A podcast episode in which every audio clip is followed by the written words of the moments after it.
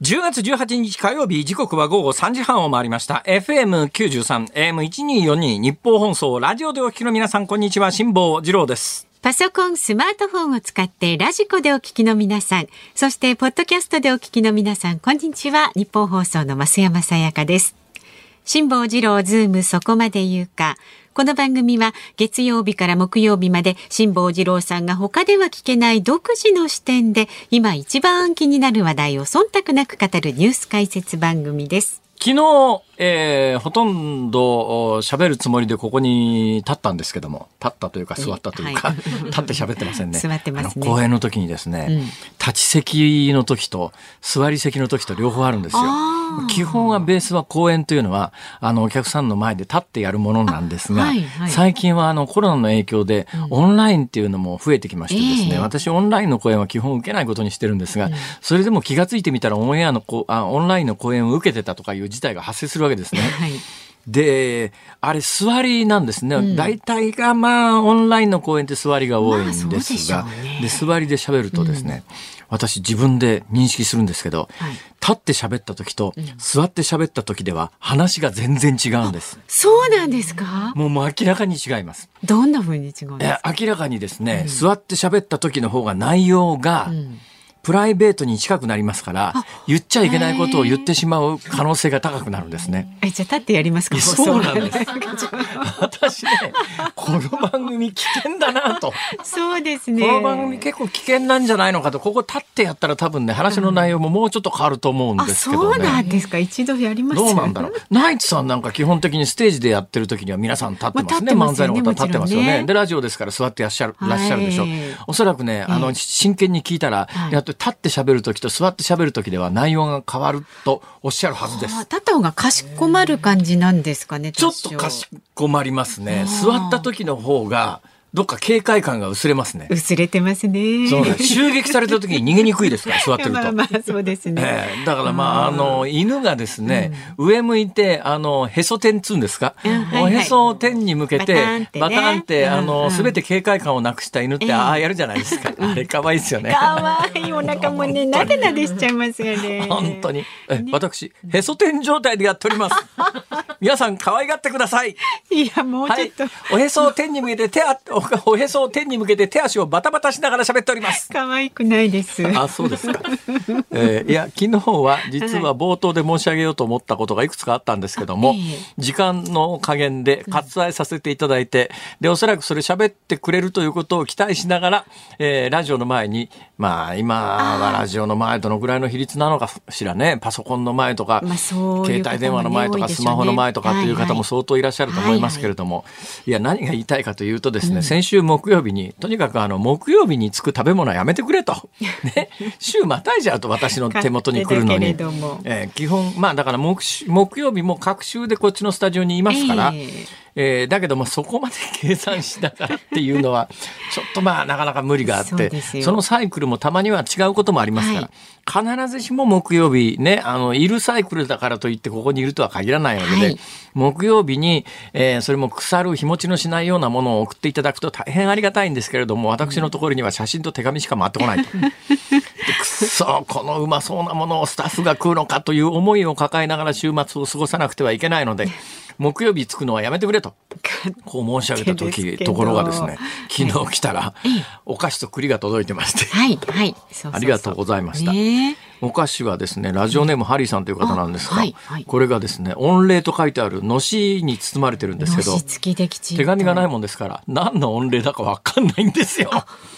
まあいいかもと思ってですね。ありがとうございます。されたとかそういうのじゃないんですか、ね、かもしれません。はい。とりあえずありがとうございます。うん、美味しく頂戴しました。ということで、今ののし紙を破ってですね、丸めて。ゴミ箱の中掘り本当にありがとうございまし本当にありがとうございます。今後お気遣いなくどうぞどうぞ本当にお気遣いなくですね。うん、あとは兵庫県の川西市から栗が届きましてですね。ああ見事なね。あこれはねあのサインのお願い品ということで、うん、えー、本も同コンというんですか、えええーパッケージの中に入っておりまして、だからこれサインするため、でサインはあの無料ですから、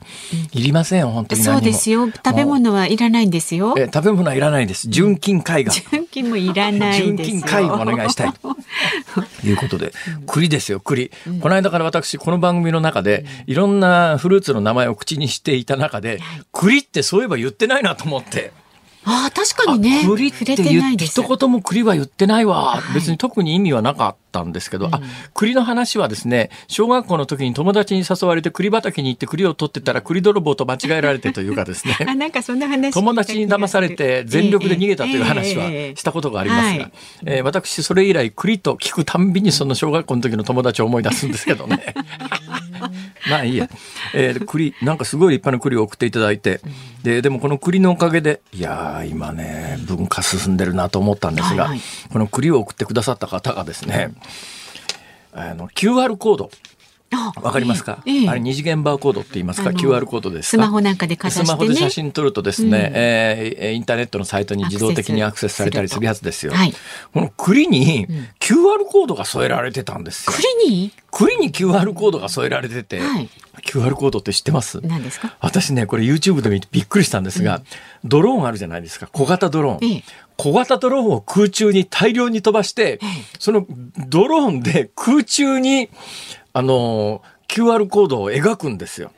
その空中でドローンで QR コードが何百機何十機でええ描かれますよね。ええそれを地上からええスマホで撮影すると、スマホがその空に飛んでるドローンの形でええ QR コードを読み取って音楽流れるっていう認ですね識す。るんですかそれで。すすげえ。ごい。これだからいろんな宣伝に使えますよ。うんまあ今ドローンは結構飛行できるところが結規制されてますから、そんなに簡単ではないのかもしれませんが、だからドローンの飛行制限のないところでは、ドローンを例えば100機ぐらいバーンと飛ばして、空中にバーコードが描かれて、その空中のバーコードをスマホで撮ったら、特定の宣伝にこう導かれるみたいなことは技術的にはできるんですよ。でもそれってじゃあ形を認識すればドローンじゃなくてもいろんなものでできるんですか、ね、全然そういうことですね。だからそれ QR コードの形を認識すればドローンじゃなくても何でもできるはずですよ。だから人間だってできるかもしれないですね。面白いですね。うんあの、小学校の校庭に1000人ぐらい動員して QR コード作って、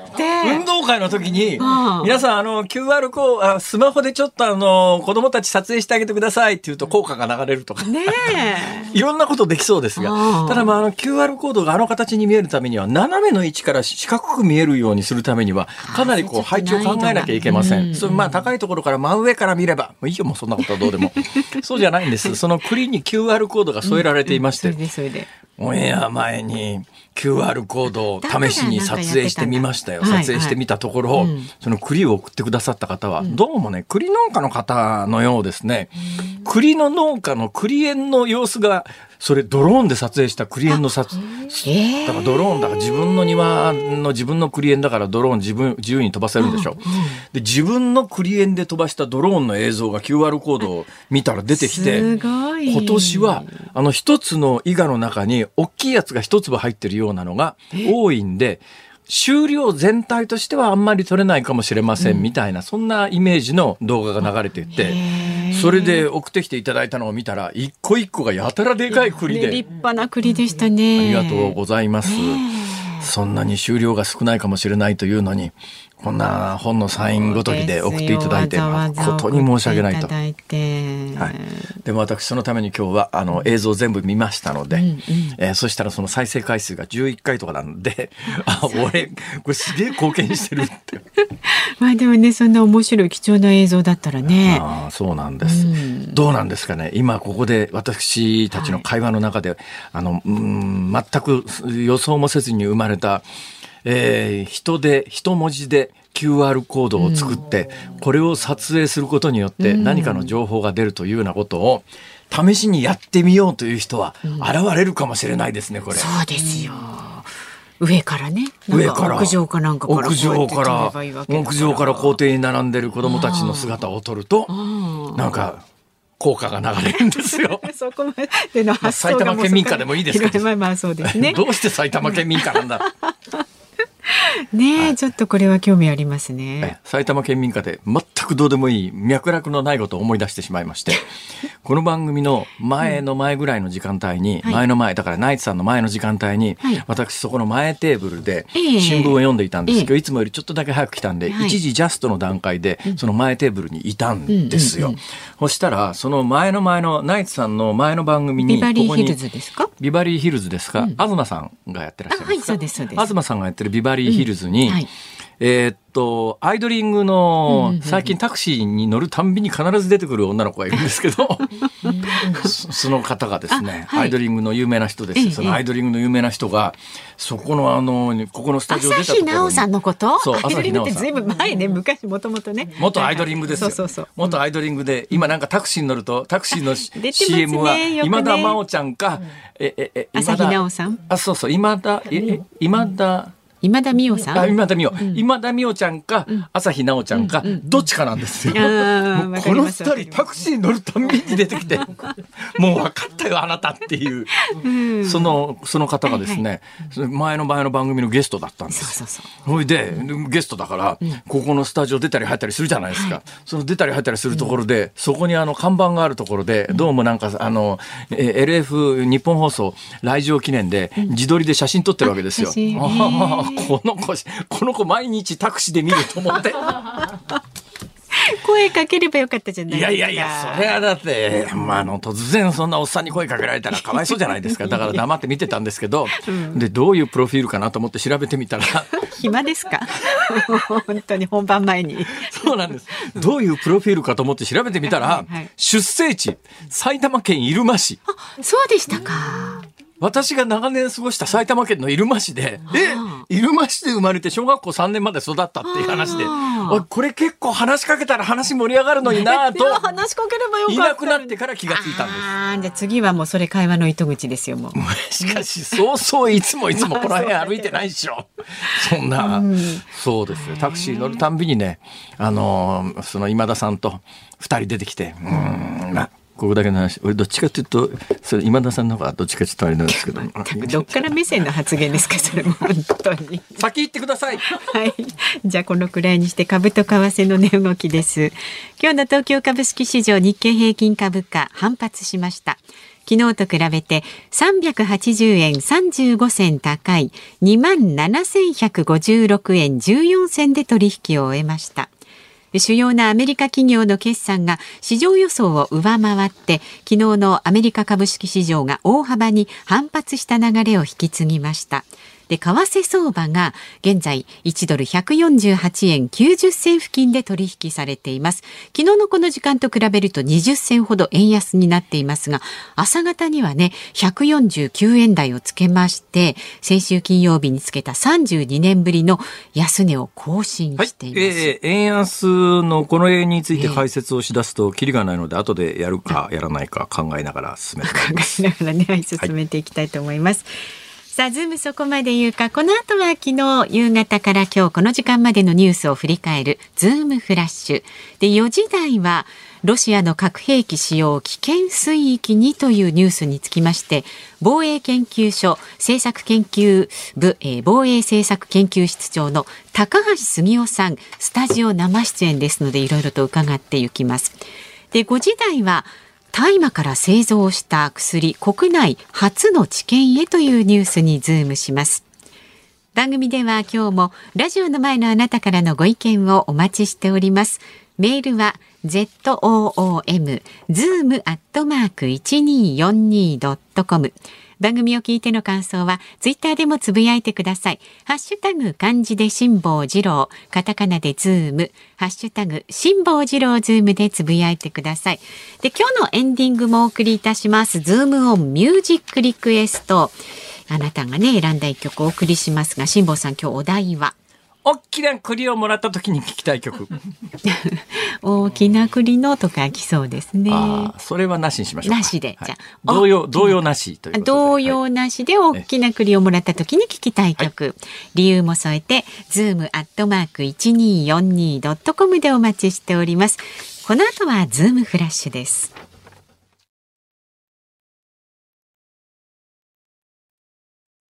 ニッポン放送がお送りしています辛坊治郎ズームそこまで言うか。ここからは昨日の夕方から今日この時間までのニュースを振り返るズームフラッシュです。昨日ウクライナの首都キーウ中心部で複数回の爆発がありウクライナ大統領府はロシア軍による自爆型ドローンを使った攻撃だと明らかにしました。現地メディアによりますと6人が死亡子供を含む27人が負傷しました。ベラルーシ国防省はロシアとの合同軍の一部としてベラルーシ国内にロシア兵およそ9000人を駐留させると発表しました。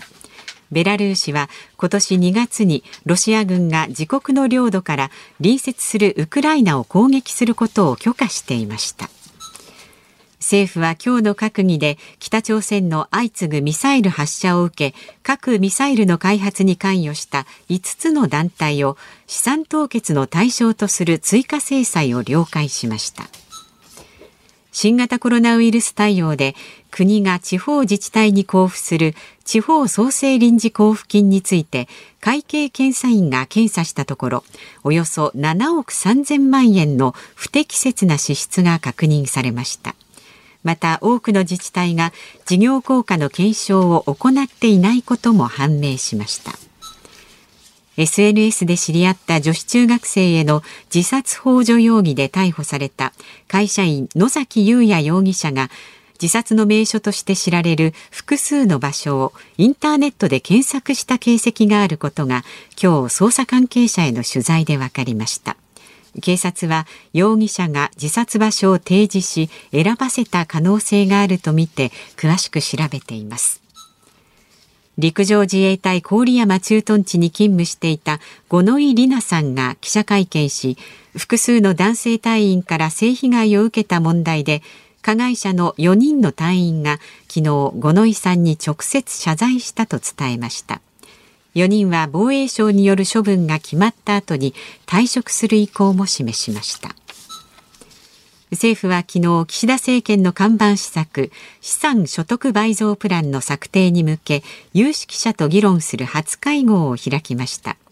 貯蓄から投資への流れを後押しするため少額投資非課税制度 NISA の拡充個人型確定拠出年金 iDeCo の改革を柱にプランをまとめます。K-POP アーティスト BTS の所属事務所は昨日メンバーの兵役の手続きを進めると発表しました。特例を与えるべきだとの議論もありましたが兵役を終えた後2025年の活動再開を目指します。なお日本放送ではこの後5時半から古谷正幸軽トラックス BTS マイベストリクエストをお送りします。まあ、興味のない人には全然興味のない話だと思いますが、興味のある人にとっては、本当に重大問題で、BTS ですよ、防弾少年団。この防弾少年団というのは、えー、アジア人の歌手グループで、えー、アメリカのビルボードヒットチャートっていうのがありますが、アメリカのビルボードヒットチャートで1位になったことがあるというと、まあ、我が坂本九さんの「すき焼き」っていうですね、うん、まあ、日本でいうと上「上を向いて歩こう」っていう曲が、はいありましたけれども多分それ以来じゃないかな。BTS の「ダイナマイトっていう曲が数年前にビルボードヒットチャートのトップになって、えー、まあ、全世界を席巻して先週の土曜日かな。あの BTS の無料コンサートみたいなやつが韓国であったんで、それ行かれた方も多いと思いますが、日本の中でもあのインターネット配信でご覧になった方も相当いると思いますけれど、まあえらい盛り上がりになっております。このあたりね、やっぱ韓国が意識的に進めてきた、あの文化戦略なんですよ。もともとやっぱり韓国って人口が日本の半分ぐらいしかないので、映画にしてもドラマにしても韓国国内のターゲットだけだと商売になりづらいし、はい、制作費もかけられないと。だけども初めから世界戦略で映画にしろドラマにしろ、こういう音楽グループにしろ、この流れはあの女性のアーティストで、やっぱりカラーとかね、あの辺から、あの、はい、まあ女性のグループが非常にあの先行して全世界的に有名になって、その後男性のグループも追いかけてきて、まあそのもっと前で言うと、えー、ヨン様っていうのがヨン様、えっと、冬のソナタ。はい、冬のソナタですね。冬のソナタの。ペヨンジュン。ペヨンジュン。はい、ペヨンジュンさん。えヨン様。古いっすか？いや、かなり。いや、ヨン様そんなに古くないですよ。私のイメージで言うとヨン様ついこの間ですけどね。ついこの間ですか。はい、ヨン様。まあ、あのあたりから戦略的に韓国は、まあ、あの、文化輸出で、え映画であるとかドラマであるとか、うん、その延長線上でネットフリックスの、例のイカダカタコダカのゲームがあるじゃないですか。イカゲームのことですね。それそれ。本当なんかずさんだよな一言一言が。本当ですね。もうちょっと精査して喋ったわかりました。そのタコゲームじゃなくてイカゲームがですね。イカね イカゲームがあのアメリカのこれまた、えー、あイカゲームじゃねえや。イカゲームはネットフリックスでえー、あの大ヒットして、はい、でアメリカのアカデミー賞の作品賞でですね、えー、地下室の一室が舞台になってるそう一つ一つが適当ですよね。でもあれ確か韓国のもともとのタイトルは地下室のなんとかだったような気がしますけどね。あそうだった。はい。まあパラサイトという映画が、はいうんうんあの、アジアの映画でも外国語映画賞でアカデミー賞のうん、あの受賞作品というのは過去いくつもあるんですが、はい、そうじゃなくて外国も何もアメリカのハリウッドも含めた映画作品も全部ひっくるめて、うんうん、えー、アカデミーの最優秀作品に選ばれたというのはもうこれが初めてで、で、これやっぱりね、この20年ぐらい戦略的にやってきたことが一つ一つ実を結んでるんだけども、うん、この韓国に関して言うと男性のグループには大きな、えー、世界的に活動する上において長年鬼門と言われていたのが男性国民開閉っていうか、全部徴兵で、まあ2年ぐらいなんですけども、えー、普通は28歳までに2年。だからまあ成人になるときに徴兵検査みたいのを受けて、それで合格してる人は28歳までに2年ぐらい徴兵で兵役つかなきゃいけないと。うん、まあ、いや、北朝鮮との戦争も正式に終わってない準戦時国家みたいなところがありますから、まあ、国民開閉ですよ。えー、だからなんか韓国の男性が好きっていう日本の女性もいますけどね。なんか日本の男性に比べて韓国の男性の方がピリッとしてるとかいう女性いるじゃないですか。なんでって聞いたらやっぱりあそこは兵役があるからそうなんだみたいな。そんな会話会話を俺この数年以内に誰かと交わした記憶がありますが 私が言ってるわけじゃありませんよ。うん、そういう人もいるということで、ところがですねあのああ、韓国の男性で世界的に活躍する、うん、えー、まあ、大衆文化、歌手であるとか BTS なんか典型ですけれども、こういう人に免除がないんですね。うん、あの、韓国で、やっぱりね、ちょっとやっぱり世界的に活躍してるような、オリンピックでメダル取っちゃうようなスポーツ選手であるとか、えー、クラシックの有名な音楽家に関して言うと、兵役免除してもいいよねっていう話にはなってんだけど、大衆文化までそれを広げるということになると、やっぱね、兵役行きたくない男性も結構いるんだと思いますよ。だから反発も強くて、ずるいじゃないか、それと。なるほどね。これ世論調査すると、圧倒的に兵役免除の範囲を広げるということに韓国人は反対なんです。韓国の人たちは。まあ、わからんでもないなとは思いますね。自分たちずるいじゃんか、それ。なんか世界的に大金持ちで、うん、兵兵役ぐらい行けよとか、多分思う人もいるんだろうな。これも私の想像でありますが。うんで、大衆で BTS はなんとか頑張ってグループとしての活動を続けるために順番に一人ずつ兵役行かなきゃいけない年齢にみんな差し掛かってますから。ほ、いで、あの、この BTS 対策で数年前にですね、28までは、あ28までに兵役つかなきゃいけないやつを2年延長して30歳に伸ばしたんですよ。だけどその30歳に伸ばしたけれども中のメンバーの一人がもうこれ12月でその期限も来ちゃうんで、で、さらに BTS としては、いや、活動、こんだけ世界的に活動して外貨も稼いで、韓国のイメージも上げてるんだから、兵役免除してくれよというのを水面下でいろいろ動いたらしいんだけど、それを声高に言うと、国内の反発を買いますから。まあ、そんなことで一人がもう兵役に行くと決めたと。はい。多分それが分かってて先週末に無料コンサートという流れがあったんじゃないの？という気はしますけどね。えー、まあ正直私なんかどうでもいいじゃんと思いながらここまで喋るかって話ですけどね。本当どうでもいいと思違うんですよ。この後のですね、はい、物価高倒産過去最多にっていうので喋ろうと思ってたんですが、途中からこれ残り時間を計算した時に、ここに行ってるとまともな話ができずに終わっちゃうからもう BTS で最後まで行っちゃうかって途中で投げたところがありまして。頭の中で計算があったんですね、そういうね。計算失敗したんです。はい。ズームフラッシュでした。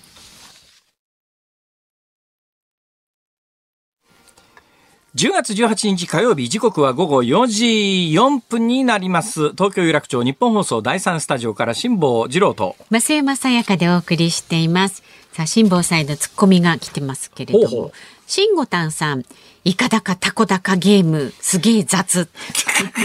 イカゲームのことですね。す。はい。それから、あの QR コードに関してなんですが、川崎市の麻生区の全志丸さんかな。はいはいええ辛坊さん、2012年に台湾で1300人で一文字 QR コードすでにやってますね。やってるんだそう。台湾。台北の、えー、視聴者前広場で1368人が傘を持った一文字でこの QR コードを作って。何表示させたんですかね？台湾を PR するイベントで何を表示させたのかな。ままあわかりませんか？わかりました。でもそれはやってる実績があるということですね、うん、なんか新しいこと考えなきゃダメだな。どうしたらいいんだろう。ああのね縦をこう100メーターぐらいの網を張って、その網にみんなで取り付いた。えー、上の方の人は怖いだろうな。えー、そしたらあの、はい。えー、立ってあの地面に対して垂直になりますからスマホで撮りやすいじゃないですか。そこに張り付くみたいな形で、うん、そうです。無理。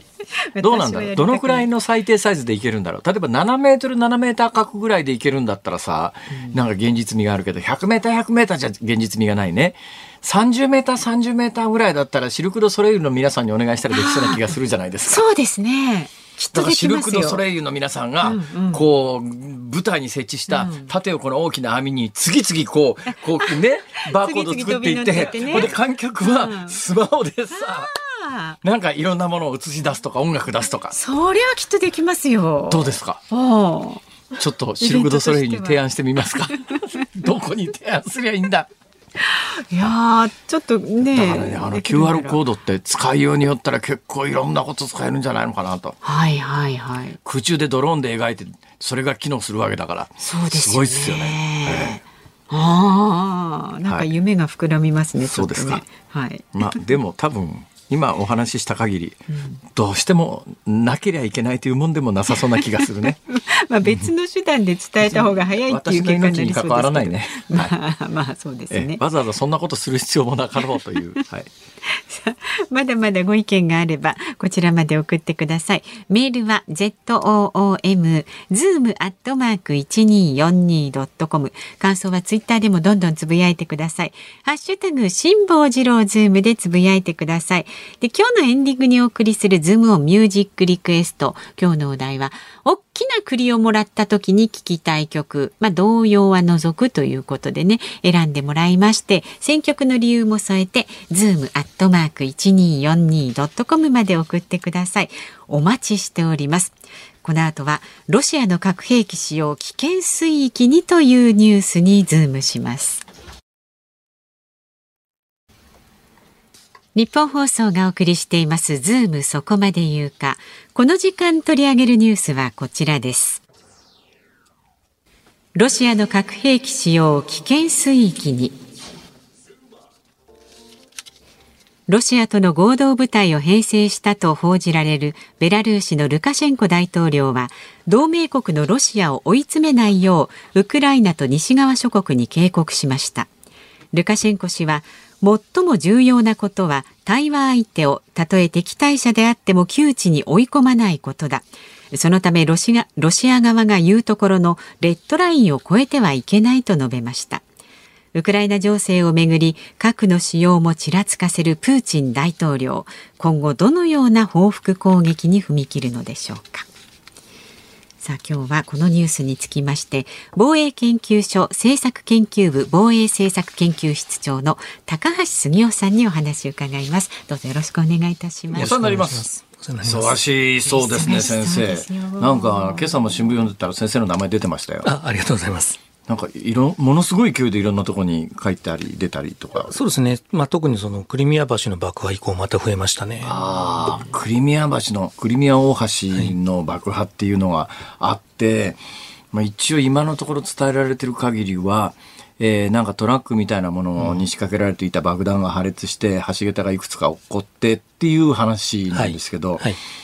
どうなんですか、高橋さん。高橋さんの見るところ、あれは誰がやったもんなんですか？まあ、いわゆるその誰が一番得をするのかっていう、その推理小説的な話で言うと、えー、まあ、ウクライナなんでしょうね。やっぱりあそこはロシアにとって重要な補給線だったそうですね。ですか。で、しかも壊しすぎてますから、えー、その仮にまあ、いわゆるロシアが偽旗作戦を仕掛けるのだとすれば、そこまで壊す必要はないので。偽旗作戦というのは、まあ、はい、あの、歴史上よくあの、戦争開始の、あの、言い訳に自分でやっちゃうとかそういうやつですね。そうですね。そうですね。はい、だからロシアが自作自演でやったには規模がでかすぎる、規模がでかすぎる。はい、そうですね。で、一説には例えばですよ、はい、いや、アメリカが後ろにいて、アメリカが供与した船、船型ドローンみたいなやつで下から攻撃したんじゃないのかとかいろんな説がありますが、はい、そのトラックの爆発で間違いないんですかね。まあ、その、隣の橋の、あの、隣の車線の、その上、上ですね、舗装面が焼けてるんで、はい、下から爆発したんだったら、その隣の、あの、舗装面焼けないですから、ええ、あの、あの焦げ方を見ると、やはり路上で爆発したと考えるべきだと思います、ね、路上でトラック爆発して、あの橋桁落っこっちゃうような、あんな被害が出るんですか、はい、何トンもの爆発物ということでしょうね。あえー、だからミサイルとかで運べるような量ではない、ええ、やはりそう考えるとトラックってことになるかと思いますね。じゃあまあ、これ仮にウクライナがやったとして、はい、ウクライナが工作員を送り込んで、えー、爆弾をどっかに仕掛けたということですか？そこから先が分からなくなるんですよ。つまり、はあ、その工作員を送り込んで爆弾を仕掛けたとすれば、ええ、あの、あの道路橋だけではなくて鉄道橋にも仕掛けるはずなわけですね。で、えっと、トラックに爆弾を仕掛けたとすると、ええ運転者が巻き添えを食いますから、はいえそのそのような自爆的な攻撃を今するだろうか、はい、この全体の戦局がいい中でっていうところで、えっと、だ一番得をするのはウクライナなんですけど、ええ、攻撃のパターンが、を考えるとなんとなくウクライナっぽくないよな、この戦争のっていうところでちょっと疑問があるということですかね。もう一つ私素朴な疑問があるんですけど、はい、あそこの橋が、まあ、クリミア半島に対するロシアの補給道路になってるので、かなり戦争の初期の段階で、まあ、いや、落とすべき橋、はい、ウクライナにとっては落とすべき橋じゃないですか。はいあまあ、今ど、ウクライナがあの自分の領地からどこでミサイルを発射できるか知りませんけれども、うん、ウクライナ国内からミサイルを発射してぶっ壊した方が手っ取り早いだろうと思うんですがで戦争中なんだからそれしちゃいけないわけもななかろうにと思うのにそれができるだけの軍事的な示唆がないということですかね。そうですね今のところはないですね。ええああそのまあ、いわゆるそのアメリカの ATACMS っていうあの射程300キロのミサイルが供与されれば届くんですけど、はいまあ、まだ供与されてないはずなので。今、供与されてるハイ、ハイマースとかいうやつでは、はい、その射程はないあれ80キロから90キロなので、えー、今、占領しているところからでは届かないです。届かない。はい。あの、どうなんですか？制空権があれば、まあ、空対地ミサイルみたいなものが使えるかもしれないと思うんですが、ウクライナの制空権はどうなってんですか？まあまあ、制空権というか、まあ、低空侵入していって、ええ、あのロシア側の迎撃をかいくぐっての攻撃はできないわけではないですけど、あの、まあ、ロシア側もクリミア橋かなり強固に守っているので、えー、難しいでしょうね。そそうなるともう、映画のトップガンの世界になっちゃうってことですね。そうです、そうです、そうです。はあ、よくわかりました。さて、その話はまあ一旦終わりにして、えー、ロシアのまあ喫緊の課題が今、まあ、増山さんが、ね、あの、はい、読んでくれたロシアの核兵器の使用の見込みなんですが、先生素朴にどう思います？私が一番心配したのは9月上旬から中旬にかけてなんですよ。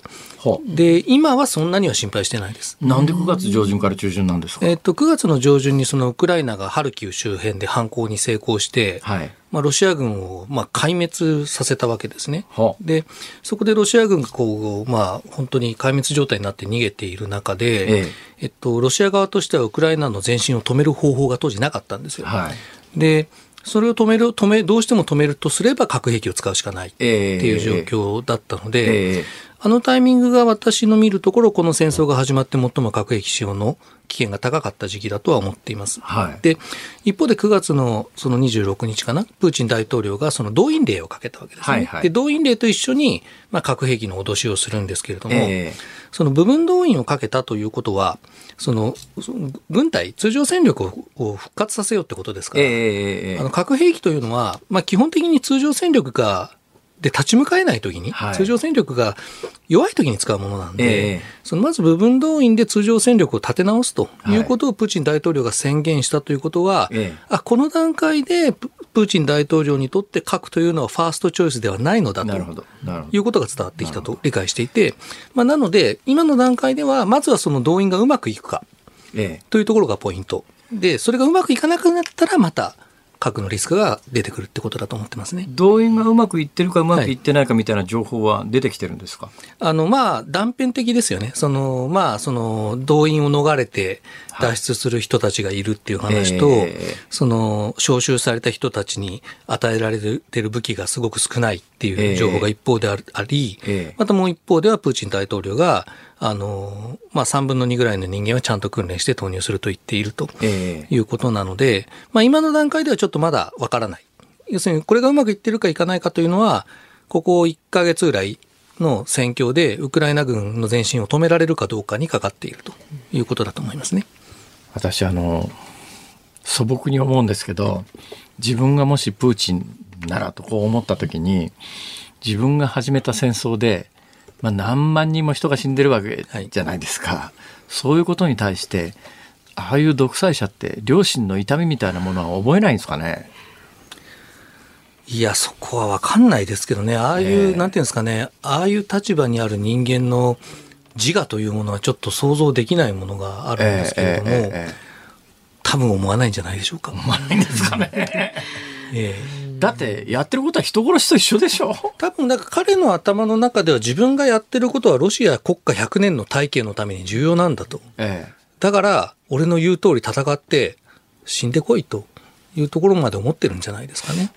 特に最近ひどいのは、ドローン攻撃やミサイル攻撃で、まあ、キエフであるとかあちこちの、はい、まあ、ロシアはエネルギー施設を攻撃してるんだと言ってるけれども、はい街中のビルに当たったり住宅地に当たったり人がいっぱい死んでますよね、はい、あれってやっぱりちょっと現代の戦争ではほぼほぼ禁じ手になってるはずのいやまあ文民攻撃っていうか、はい、無差別爆撃ってい。うか、それに近いですよねあれ、はい、あのありですか？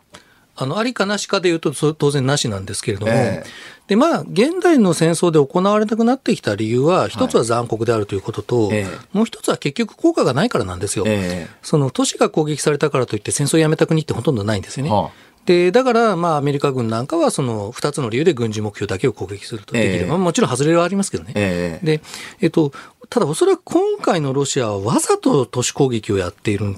ように思える。つまり、その、まあ、市民を意図的にターゲットにすることで、そのウクライナ国民の戦う意思ですね、戦意を、あの、そぐ、戦意を折る、心を折ることを目的としているのではないかというように思いますね。わざとですよ、あれは。まあそうでしょうね。で、使われてるのが、あの、最近、イラン製のドローンが使われてるっていう情報がありますよね。はい、はいで多分これ日本人がイラン製のドローンが使われてると聞いた時の感覚と、はいはい、アメリカ人がイラン製ドローンが使われてると聞いた時の感覚は全然違うっていうかアメリカ人の対イランに対する敵対意識みたいなものがちょっと我々日本人だと想像がつかないものがありますよね。そうですねまあ、イランはそそれこそイラン革命時の,、そのアメリカ大使館人質事件以来、アメリカにとってほぼ宿敵ですし、イランから見てもアメリカは悪魔みたいな存在ですから、はい、まあ、非常に激しい対立関係にあるわけです。で、えっと、まあ、ちょっと軍事に詳しい人だと、イラン製のドローンでサウジアラビアの製油所が攻撃された事件とか、はいはい、イエメンの風刺。そうですね、イエメンの風刺派がですね。で、あと今年になってからはアブダビ、あの UAE のアブダビが攻撃された事案もあるので、はいはい、まあ、その戦闘実績がある兵器ではあることは間違いないんですよ、ね、でも、いや、ドローンですから、はい、いや、ミサイルほどの高速ではないわけで、はい、目視もできるだろうから、はい、迎撃できんじゃないかと思うんですけど、そういう簡単なもんでもないんですか？一応、まあ、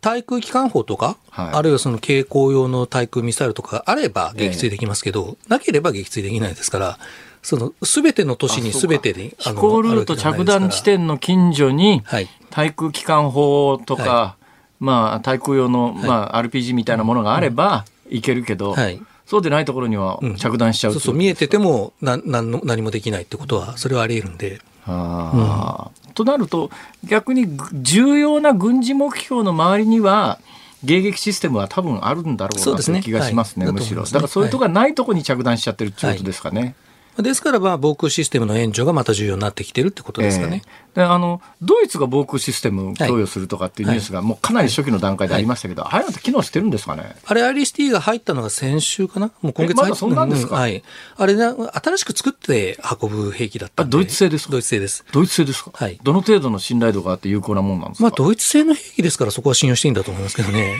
あの、ブランド的に。はあ、ええ、なるほど。ただまあ、まあ年末、年内にできればいいかなって言ってたのがなんとか繰り上がって10月になったと。あの迎撃システムってどのぐらい有効なんですか？今、あの、ミサイル、ロシアで、あの、攻撃してますよね。どの程度防げるものなんですか？えっとね、赤外線誘導なので、はあ、いわゆるこのイランのドローンに対してはちょっと難しいかもしれません。あの、あそうなんですか、はい。巡航ミサイルみたいにこう派手にエンジンを、ええ、エンジンで大きな熱源になるような場合は迎撃し、できますけど、えあのタイプのイランの今使ってるシャヘド136みたいなドローンだと、ええ、赤外線誘導で撃墜するのはちょっと難しいかもしれません、ね、なるほど、はい、ごめんなさい、今初めてにあの認識したんですが、はい、ロシアがミサイル攻撃、ミサイル攻撃ってよくニュースになってますが、あれは巡航ミサイルなんですか、巡航ミサイルですね、ほぼ。あの弾道ミサイルの一部混ざってますけど弾道ミサイルも混ざってるんですか、うん、ほとんど巡航ミサイルです。で、一説にはロシアのその手のミサイルが枯渇してきてんじゃないのかって話があるじゃないですか、はい、それどの程度信用できるんですか、まあ、足りなくなってるのは確かだとは思います。すでに3000発以上撃ってるとウクライナは言っているので、えーあのまあ、3000発ってどれぐらいの数かというと、イラク戦争でアメリカが撃ったミサイルが1100ですから、はあ、相当な数なわけですよ。なるほど。それだけ撃てば少ないだろうと。ただ、あの、ごめんなさいね。うん、はい。これちょっともしかすると、喋、はい、るとまずい話かもしれませんが、一応聞くだけ聞,、はい、聞きますけど、日本って何発ぐらい巡航ミサイル持ってるんですか？ゼロです。うん、ゼロです。あ、そうですか、はい。はい。だから、これ秘密じゃないです。あ、そうですか。はい、私、あの、入間基地の基地祭の時に巡航ミサイル展示したの見ましたけど、あれそれは対艦ミサイルじゃないですかね。ハープンとか、ハープンは空対、はい、まあまあ、対艦巡航ミサイルということであれば、ある程度あります。対地攻撃用の巡航ミサイルは対地攻撃用の巡航ミサイルは、それはまあ確かにあの、日本の専守防衛の立場からすると、地面を攻撃する武器としては存在しないということですね。すね。はい、だけど、対艦巡航ミサイルは存在するということです、うんはい、ある程度は。はい。日本の対艦巡航ミサイルって何キロぐらい飛んで何発ぐらいあるんですか？ものによりますけど、100から300ぐらい。あ100か？ら300キロぐらい射程距離ですけど、あの、で、何発かは、まあし言え、言えないですね。知らないけど。知りたくもないですね、その話は。どうなんですか？その、ロシアが1000発、3000発撃ちましたみたいなものに、仮にですよ、はい、まあ、日本が当事者になった時に対抗できるだけの、あ、もうそもそも対地攻撃ミサイルがないから関係ないんか。っていう感じですか？まあ、それだけのミサイルが撃たれたら厳しいですよね、日本は。それは中国との関係で起こりうる話ですけど。それ、迎撃するシステムあるんですか？迎撃は、まあ、一つは弾道ミサイルに対しては弾道ミサイル防衛システムがあります。で、はい、まあ、巡航ミサイルに対しても、それこそイージス艦とかは、あるいは地上発射型の対空ミサイルで、ある程度は対抗できます。ああ、うん、まあ、ある程度って感じですか。なんか最近ニュース見たら日本も1000キロぐらい飛ぶ巡航ミサイル導入しようみたいな話がありましたよね。反撃能力の議論の中であるとは承知してます。あつまりあれは対地攻撃用の巡航ミサイルっていう意味ですね、文脈的にまあそうですね。対艦攻撃も対地攻撃も両方できるようにという意味だったと、確かそう思いますが。はい。まあ、当然あの、まあ、仮想敵という言い方はしてないと思いますが、まあ、想定されるのは北朝鮮が何かやらかしたときに北朝鮮のミサイル発射基地が叩けるだけのあの軍備を持ちたいということになると発射地点は九州ぐらいから北朝鮮がカバーできるぐらいの範囲っていうのを想定してるんですかね。まあ発射地点は射程距離にもよるので何とも言えないとは思いますけれども。えーまあ、北朝鮮との関係で言えば第一撃をミサイル防衛で防いで、ええ、まあ、その後、まあミサイル防衛と連携してっていうことが考えられてると思いますね。大体いつ頃がそれは目標なんですか、システム構築の日本うんまあその辺も含めて今その防衛大綱の見直しとかで議論してんじゃないですか？ちょっと私直接関わってないんで全く知らないんでそこは。かなりそれはデリケートな政治問題ということになりますか、ね、まあ、もちろんそうですね。これは政治決断が必要な話ではあるので。ああ。はい。わかりました。ということで、えー、ロシアは核兵器を使う可能性は一旦一旦ちょっと和らいだという認識を先ほど教えていただきましたが、ねはい、今後どうなりますか？まあ、ですから、その、動員次第ですよね。で、選挙区が、あの、もう一回ロシアにとって不利になっていったら、もう一回核のリスクは高まる。ただ、その辺は実は天候とかの要因もあるので、あの、結構こう、なんていうんですかね、こう、枝、枝分かれが大きいですね。その例えば雨が長引いてで冬が暖かくなくてそのもう地面がドロドロになっちゃった場合にはウクライナ前進できなくなりますから、はい、そうすると、まあ、ロシアとしては一息つけると。なるほど。で逆にその冬が、まあ、すごく寒くなって、地面が凍ると、まあ、ウクライナ側としてはさらに反攻できるようになりますから、そこでロシアが押し込まれると核のリスクというのはまた浮かってくるな。るほど、はい、一つ分かんないニュースがですね今日あたり出てきたニュースなんですがあのベラルーシという国がありますよね、はい、ベラルーシという国になんかロシア兵9000人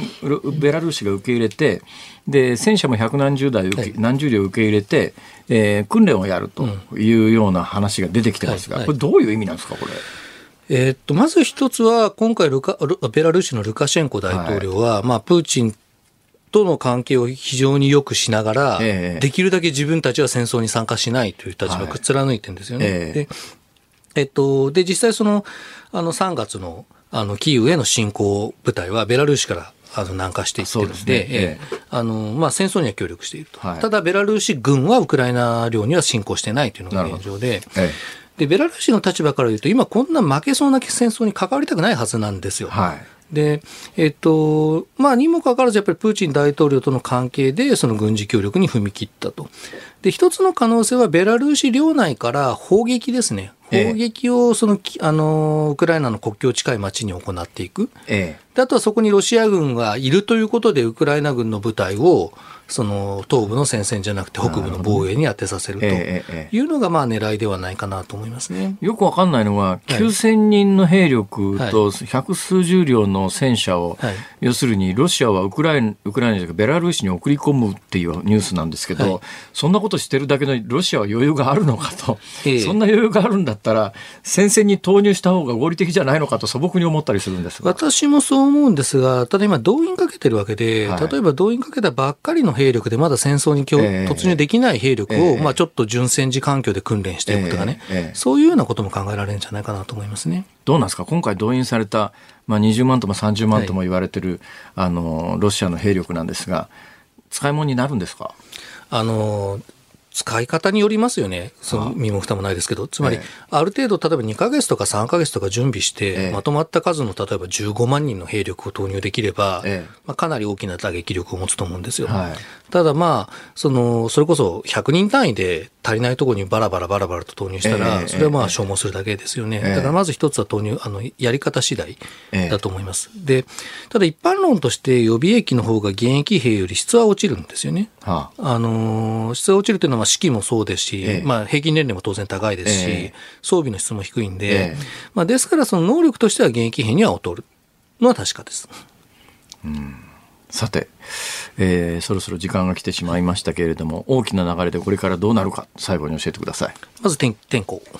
天候次第。で今年のどのくらい、地面が凍るぐらい寒いか寒くないかって話ですか、そうですね。あの地球温暖化の影響でなかなか凍らなくなってるみたいなんで、ああそうですか。ええ、で凍らないとすると膠着していく可能性が高いですね。なるほどね。はい、カチカチに凍って軍事車両がスーッと行ける状況になったらまた違う展開がある、そうですね。ただその前におそらくウクライナとしては南部ヘルソン市、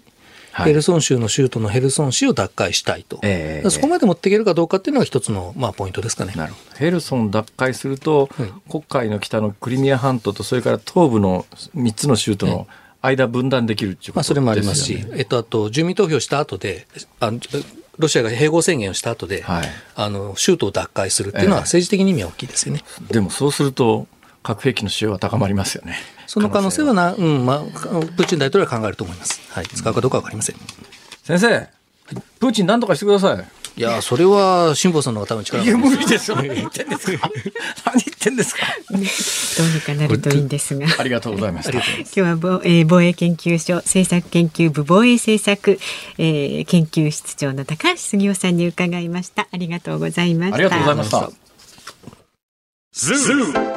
日本放送辛坊治郎ズームそこまで言うかをポッドキャスト YouTube でお聞きのあなた。いつもどうもありがとうございます。ニッポン放送の増山さやかです。お聞きの内容は配信用に編集したものです。辛坊治郎ズームそこまで言うかはラジオ局ニッポン放送で月曜日から木曜日午後3時半から毎日生放送でお送りしています。番組はラジオの FM93 AM1242 に加えてラジコでもお聞きいただけます。ラジオラジコではポッドキャスト YouTube 版にはないコンテンツが盛りだくさん。アトムさん吉田由紀ちゃんの中継企画。さらに辛坊さんが「夕刊富士」の気になる記事を解説するコーナー。そして辛坊さんが聞きたい曲をお送りする「ズームオンミュージックリクエスト」などラジオラジコでしか聞けないあんなことやこんなことがいっぱいです。ポッドキャスト YouTube を聞いた後はぜひラジオラジコで辛坊治郎ズームそこまで言うかをお楽しみください。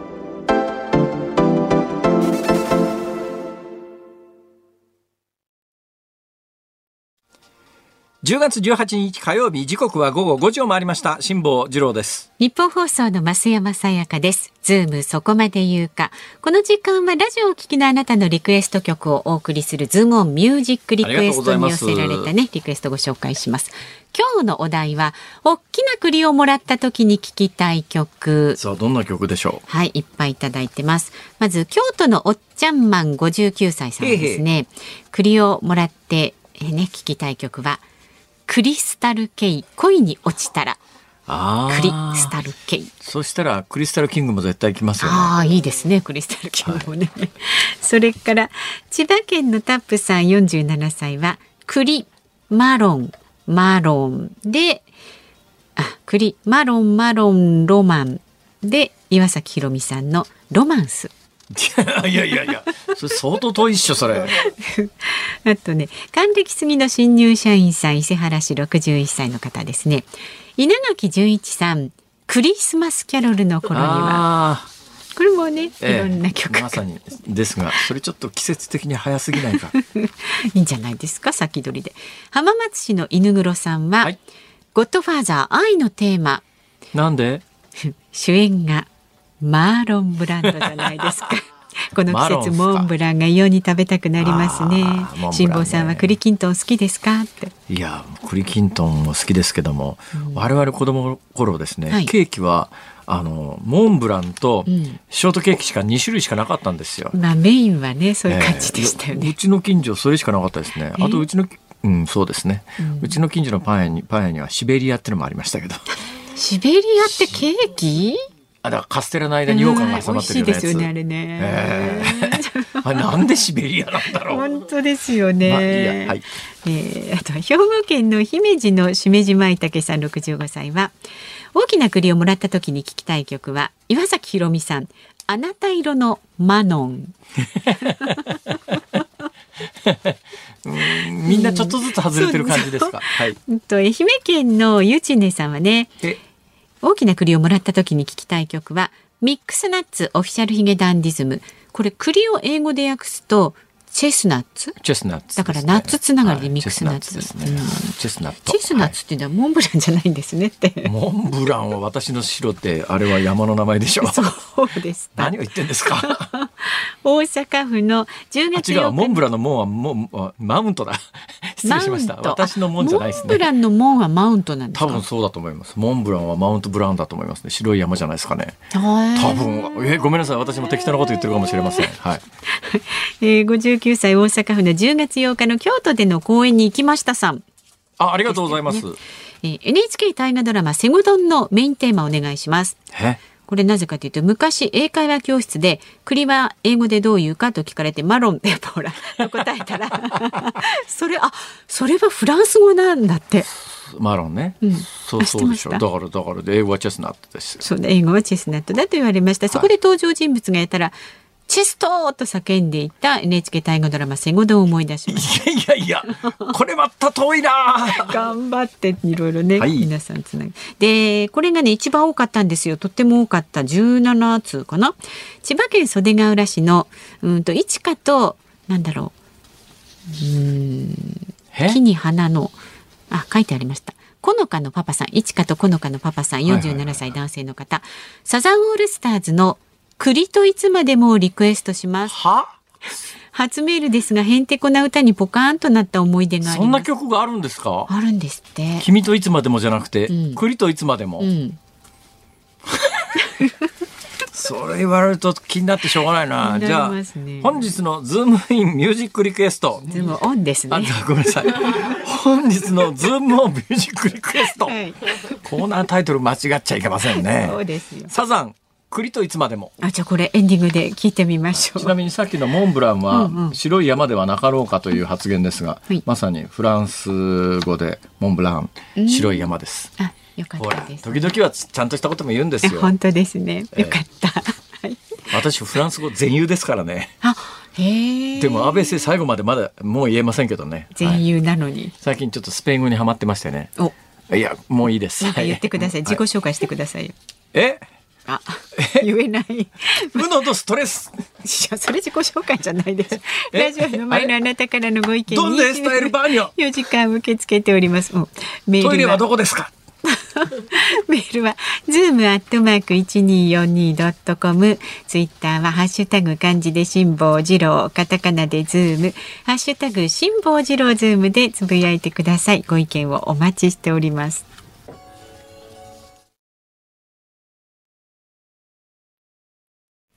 ニッポン放送がお送りしています辛坊治郎ズーム。そこまで言うか。この時間取り上げるのはこちらです。大麻から製造した薬国内初の治験へ。医薬品への使用が認められていない大麻の成分を主成分とする薬の治験をイギリス製薬企業の日本法人 GW ファーマが今月末にも始めます。既存の薬が効きにくい難治性転換の患者が対象で治験終了後に製造販売の承認を得られれば大麻から製造した国内で初めての治療薬となります。大麻に関してはえー、っとうん私そこそこ詳しいんですけど、はいはい、どこまで喋ったらいいのかなっていうのをね常にこの商売やってると、まあ、大麻に関して言うと日本の世論的にはもう100%ダメ。えー、とにかく大麻と聞いただけで懲役7年みたいなイメージを、えー、お持ちの方が非常に多いので、はい、いや実は世界の大麻が大麻がこうなってるよとか日本ではいや大麻って実はあの歴史と切り離されないものだよみたいなことを言ってもいいんだけど言うと面倒くさいから言わないで今まで来たところもたくさんありまして、うん、例えばあの神社行きますよね、はい、神社のあのお札売ってるところありますね。まあ、あれは売ってると要するに需要所とかいうらしいですけど、まあ、実質買うわけですよ、お守りとか、ね、あそこにね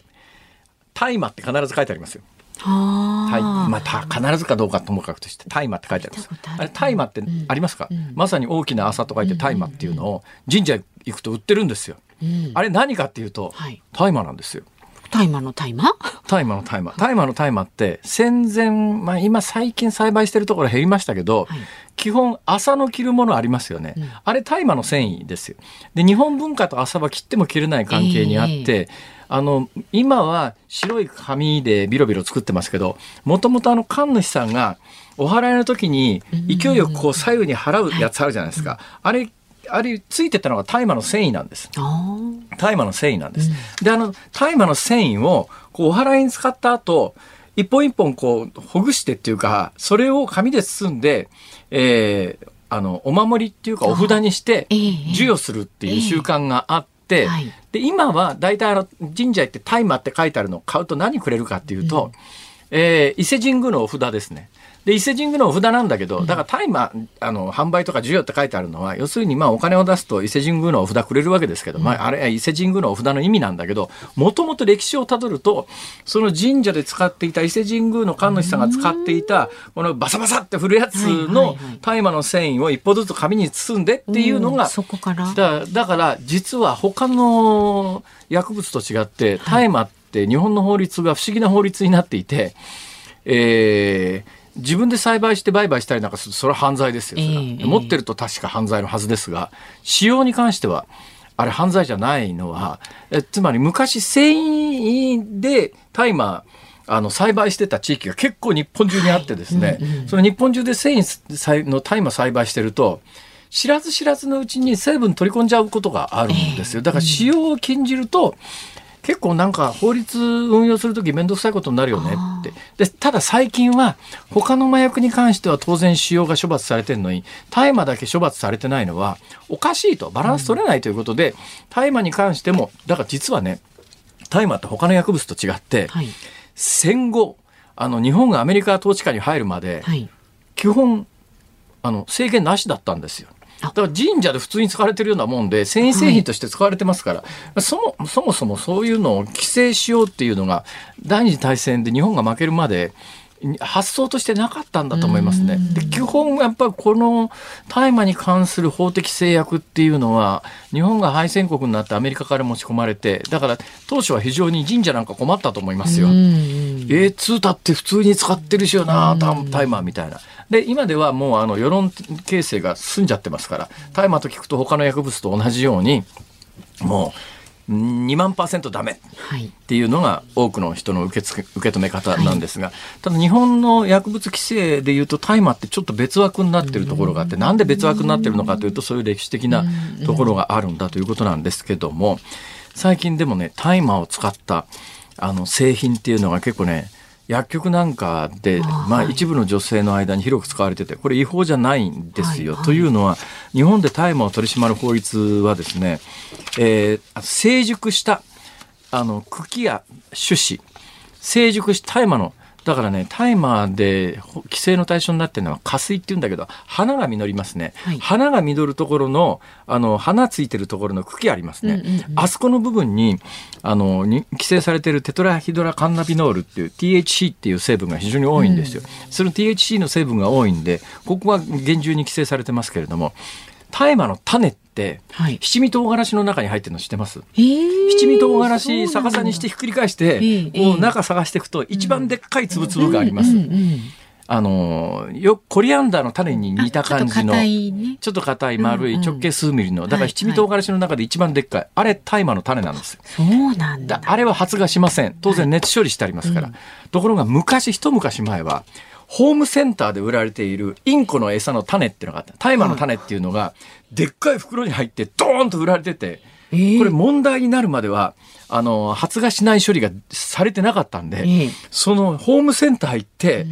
あの、鳥の餌買ってきて、その辺にぶんまけると、そこら中に大麻が芽出すっていう、ただそれが問題になったんで、ある時から今発芽しない処理がされてます。だから鳥の餌として販売されてる大麻の種は、あの、発芽処理しない、発芽、発芽しない処理がされてますけど、あれ大麻の種なんですよ。で、これは規制されてないんです。で、実は日本でも、あの、そのテトラヒドラカンナビノールっていう成分は、うん。非常に厳しく規制されてるけれども、もう一つ、あの、この大麻の成分の中に CD、CBD っていうのがあってですね、うん、この CBD っていう成分は、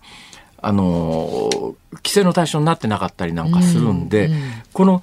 成熟した、規制されてない成熟した茎や種子から取り出した CBD っていう成分を使った化粧品とか、あるいはさ、なんかあの、寝る前になんかあの、気持ちが落ち着くよみたいな製品は、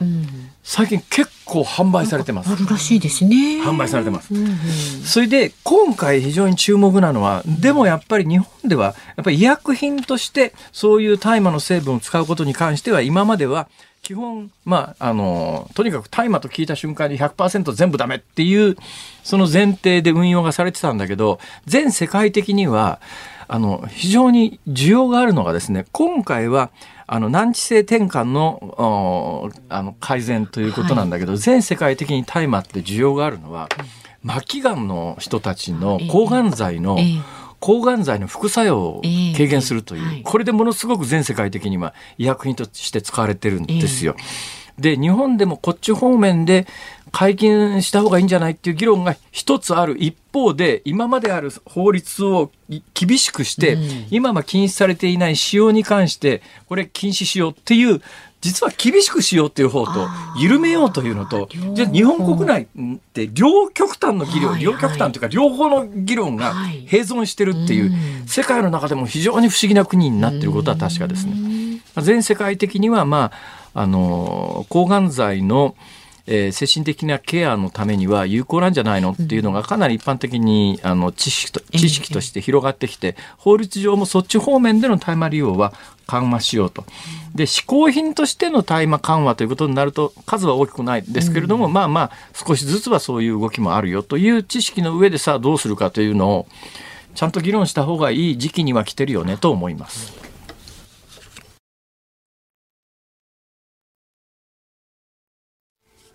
ズームミュージックリクエストをお送りしているのは、いちかとこのかのパパさん、はま、花満開さん、足立区の楽太郎さん、レントのママさん、しんいちさん、アンポンタンのトンチンカンさん、人気者でゆこうさん、えー、誕生石はルビーさん、すけさん、みさとりゅうさん、農産物応援隊さん、クロスヤ和幸さん、ヨッシーさん、伝統工撃さん、以上14人の皆さんのリクエスト、スーパーチンパンジー、栗といつまでもって、これ結構、あの、鶴光さん系の曲じゃないの？あ、そのようですね。え、そのようですか？はい。じゃあこの後のお知らせですけれども、はい、この後日本放送では古谷正幸さん、ケイトラックス、今日 BTS マイベストリクエスト、なんと3時間お送りいたしますが、ゲストに小泉京子さん生でご登場ということです。辛坊さん見に行っちゃうんじゃないですか。明日の朝6時からの YouTube の撮影がありますからね、この後。飯田浩二の OK 工事アップコメンテーターは数量政策学者の高橋洋一さん、作家で自由民主党参議院議員の青山繁晴さん、取り上げるニュースは円相場が一時1ドル149円台、32年ぶりの円安を更新などです。で、このズームそこまで言うかは政治ジャーナリストの青山和弘さんをお迎えいたしまして、予算委員会などについてズームしていきます。辛坊治郎ズームそこまで言うかここまでは辛坊治郎と。増山さやかでした。また明日